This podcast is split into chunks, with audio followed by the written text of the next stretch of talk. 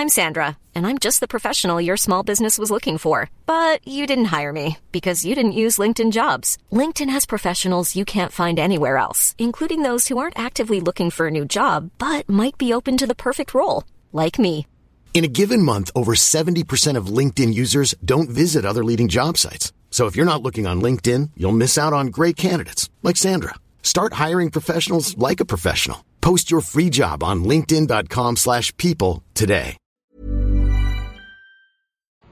Quais as consequências da obra de Cristo na vida do crente? Segunda parte. Romanos capítulo 6. Comentário de Mário Persona. Aí ele vai falar de como agirmos em relação agora a esse velho homem.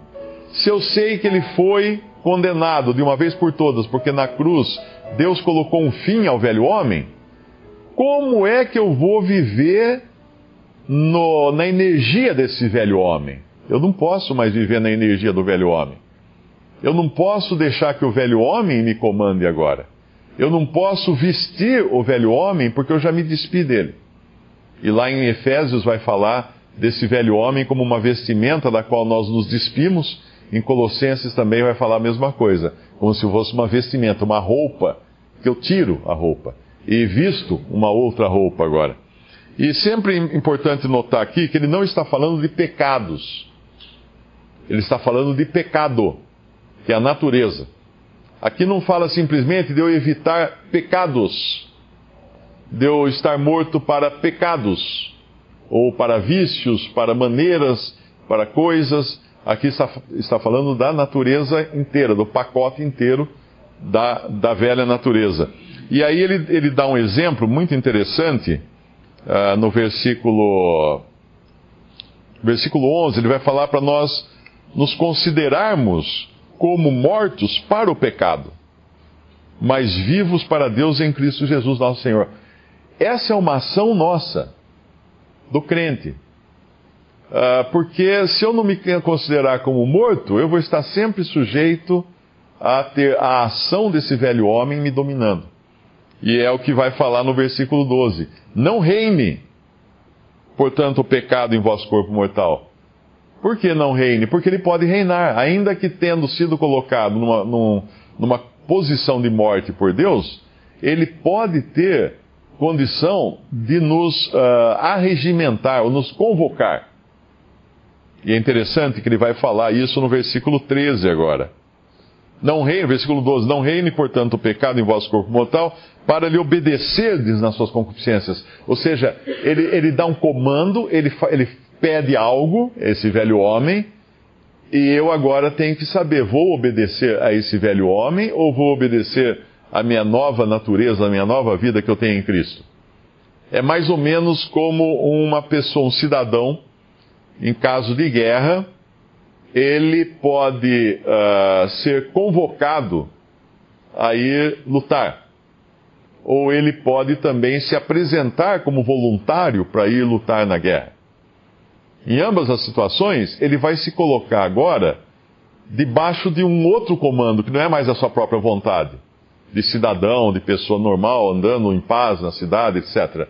Não, ele vai obedecer ordens agora do comandante dele. O comandante vai falar para ele assim: olha, puxa o gatilho, mate aquele cara lá. Ele pode até falar assim, mas eu não posso matar, aquele homem lá é um homem bom, não é nem inimigo, não, mas eu estou mandando você. Se o comandante for uma pessoa uh, lutando fora da, da, da, ética da guerra, alguma coisa assim, ele vai mandar o soldado fazer coisas que iriam violar a própria consciência do soldado. E ele vai obedecer, porque ele está agora debaixo de um comando. Então o crente, ele, de quem ele se colocar como servo, ele vai ser servo. Eu tenho agora uma velha natureza, um velho homem, um velho comandante morando dentro de mim, que, que já foi condenado, já foi uh, considerado morto pelo, pela, pelo sacrifício de Cristo, e eu tenho um novo comandante agora dentro de mim, o Espírito Santo, que através uh, que usa essa nova vida em mim agora para me dar novos comandos. A quem eu vou obedecer? Aí o versículo 16 nos fala: Não sabeis vós que a quem vos apresentardes por servos para lhe obedecer, sois servos daquele a quem obedeceis, ou do pecado para a morte, ou da obediência para a justiça. Mas graças a Deus que, tendo sido eh, servos do pecado, obedecesses de coração à forma de doutrina que fostes entregues, e libertados do pecado, fostes feitos servos da justiça. Então nós estamos debaixo de um novo comando agora. E por que razão, às vezes, nós nos deixamos levar pelas ordens do outro comandante, não é? Uh, nós o escutamos como se ele estivesse vivo e como se ele tivesse, se ele tivesse poder sobre nós.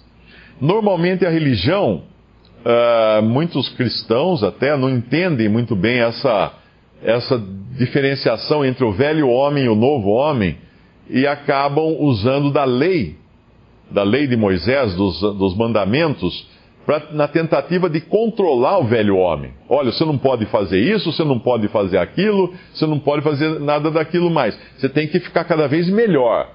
Mas espera um pouquinho, se Deus considerou uma ruína completa o velho homem, a raça de Adão, e condenou a raça de Adão na cruz, como é que eu vou tentar melhorar isso daí? Como é que eu vou pintar de, de cor bonita o meu velho homem? Não tem mais como. Como que eu vou mandar um comando para o meu velho homem? Olha, não faça isso, não faça aquilo, Deus não gosta. Ele não vai jamais obedecer, e se ele obedecer, ele vai forjar uma obediência, porque ele, ele é mau, ele é mau. O meu velho homem é mau. É bom a gente lembrar sempre que dentro de nós mora um cara muito mau, que é o nosso, a nossa velha natureza, o nosso velho homem. E sempre que nós o obedecemos, nós estamos obedecendo a um tirano. Por isso, não reine, agora ele fala, uh, não reine o pecado.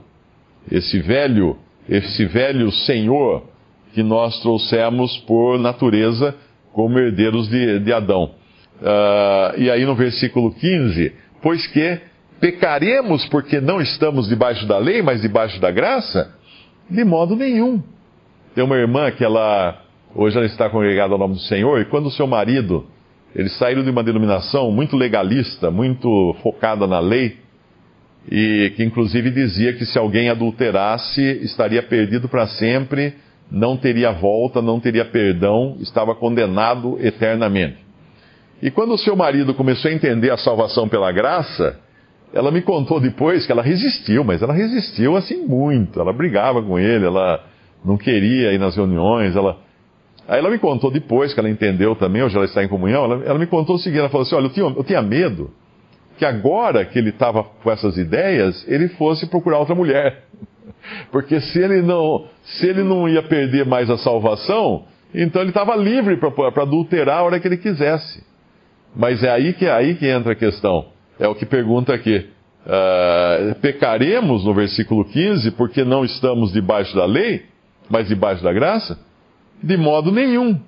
De modo nenhum, porque quando nós entendemos o que é a graça, quando nós entendemos o que custou essa nossa redenção, essa nossa libertação do pecado, o coração do crente não vai querer seguir esse velho Senhor.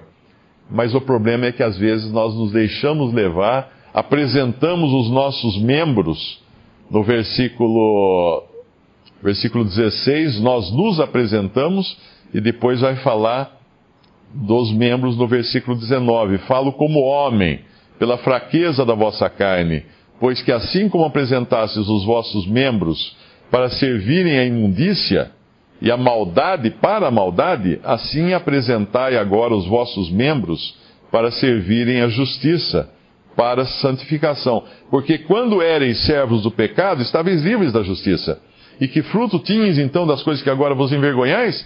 Porque o fim delas é a morte. Mas agora, libertados do pecado e feitos servos de Deus, tendes o vosso fruto para a santificação ou separação e por fim a vida eterna. Então não é porque estamos debaixo da graça que vamos permitir que os nossos membros desse corpo, que ainda está sujeito às consequências do pecado, sujeito às distorções causadas pelo pecado, não é por estarmos debaixo da graça que nós vamos liberar esse corpo para agir no modo antigo, para agir na configuração antiga. Pelo contrário, agora nós vamos considerar o velho homem morto. Morto.